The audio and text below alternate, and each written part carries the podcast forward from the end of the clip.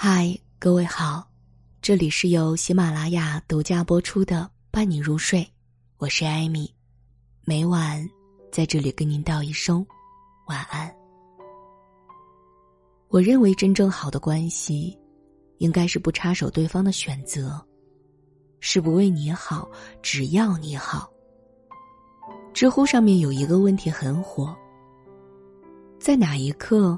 你觉得你和你的朋友再也做不成朋友了？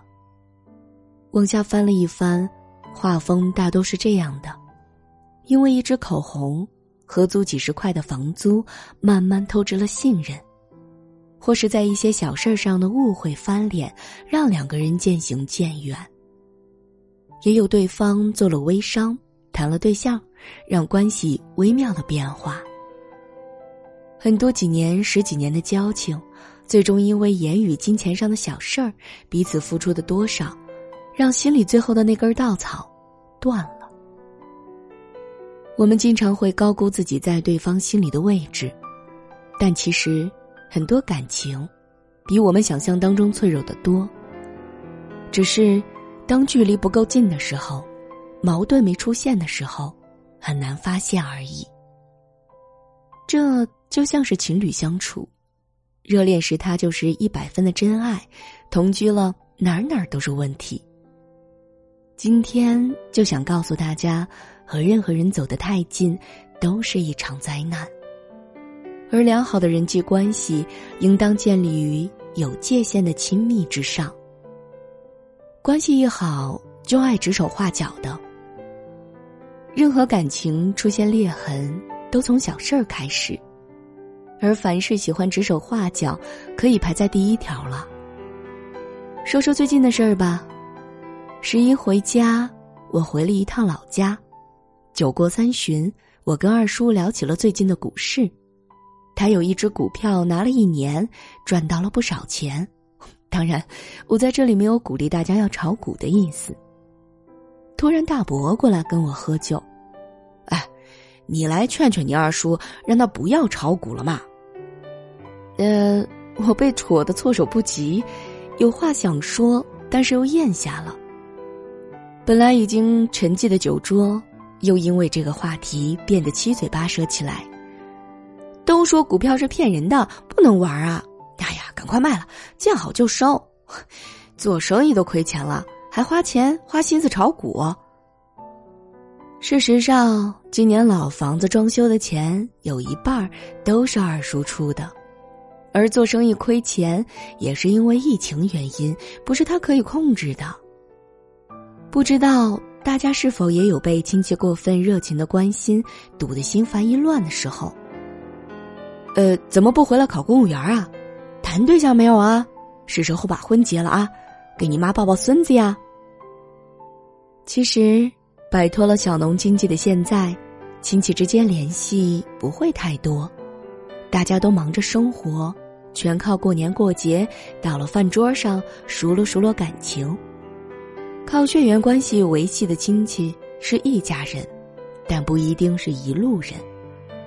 但正是这样一层血缘关系，让很多事情变得复杂万分。尤其对很多年轻人来说，一年回来不了两次，本来跟很多的亲戚就不熟。可那些沾亲带故的，却总是免不了要用自己的长辈的身份来教导晚辈一番，给他指一条明路。并不是说亲戚们不好，我们家族里的情况还算好的，绝对是关心大于利益。但，如果总是强迫我们接受他们的建议和价值观，领他们的情，就成了一种绑恰。我认为，真正好的关系，应当是不插手对方的选择，是不为你好，只要你好。很多感情越了界，就是因为在为你好。上面亲戚的情况都是小事儿，为你好可以有多可怕？大家听听接下来这条报道。因为我是你的好朋友，我希望。你能考上更好的学校，你喜欢的传媒大学配不上你，所以我必须帮你改志愿。多么荒谬的逻辑啊！多么单纯的理由啊！荒谬到让我百思不得其解，单纯到让我怀疑他的动机。假之蜜糖，以之砒霜，以爱的名义渗透他人的生活，要求别人按照自己的意愿活着，是这世上最错误也是最不讨好的事情。如果我们观察人生初期的友谊，除了兴趣一致、志同道合外，还有一个经常被大家忽略的因素，就是共同的秘密。比如李斯看到我放了数学老师车胎的气儿，王五跟我聊过班上哪个女生最好看，这就像是不讲武德起飞这些网络热梗，为我们创造了共同的默契和话题，也有点类似于推理剧中的某个秘密，把两个人命运紧紧捆绑在一起。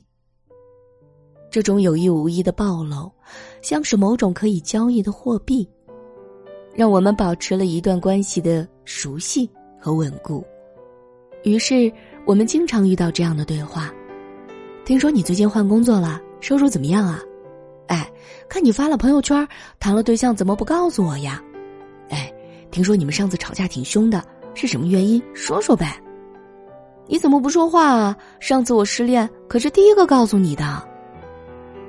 除了满足内心的猎奇欲。”也是渴望从对方的反馈中获得一种安全感。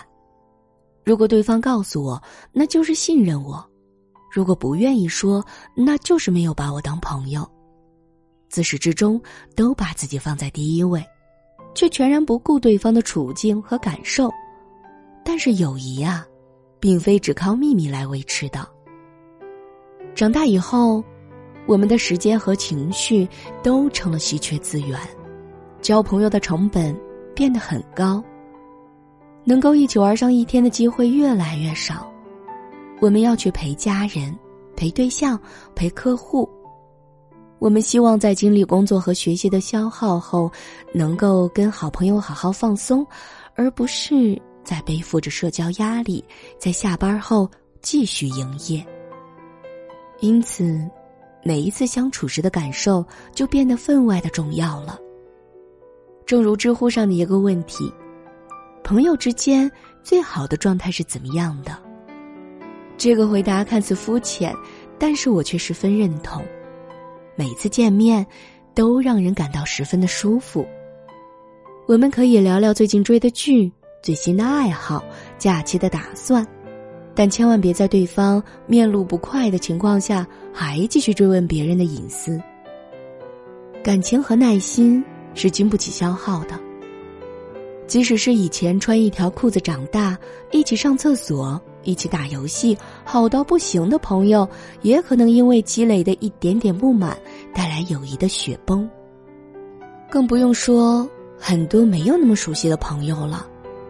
各自都留一点隐私的友谊才更真实。千万别为了一些闲言八卦，让彼此成为两个熟悉的陌生人啊！这一点，我是比较有发言权的，就是倾诉太多，但是倾听太少。有一次跟女朋友约看电影选择影片的时候，她说什么也不愿意看那一部口碑很好的片子。我从评分、导演、题材、剧情、视觉各个角度上向她解释了电影 A 为什么值得更看。但是，一顿操作完，我喝了两杯水，他依然要看电影 B。正如我所预料的，我们在美好的周六晚上看了一部烂片儿。回家的路上，我终于问出了原因。他说：“每次都是你说看哪部电影，你怎么都不问问我想看什么呢？”其实今天你说的我都认同，但我心里就是过不去。嗯，或者说你也应该听听我的想法。周末除了看电影，是不是还有别的放松方式呢？上次去体育馆打完羽毛球，我说想玩旁边的蹦床，可你好像都没有听见似的。这个时候我才意识到，在周末出去玩这一件事情上，一直是我在表达自己的想法，却忽视了女朋友的需求。很多关系当中，我们习惯于向另一方倾诉，擅长于用各种修辞表达自己的想法，但在倾听对方这件事上，我们却更像个婴儿。因此，在很多对话里，我们经常听到的是“你听我讲”，大家都争先恐后的去抢夺倾诉者的位置，因为做一个倾听者太累了。我们得压住自己的表达欲，让渡自己的话语权，把对方推到一个更中心的位置，时刻保持着共情和理解。而且你不知道，他什么时候会停下来，自己什么时候才能有说话的机会。不适的感觉不断在心里累积，将会慢慢消耗掉倾听者的耐心和对这段关系的信心。很多感情渐行渐远。有时候没有误会，没有背叛，都是从这样的小事儿开始，都是沟通上出现了问题。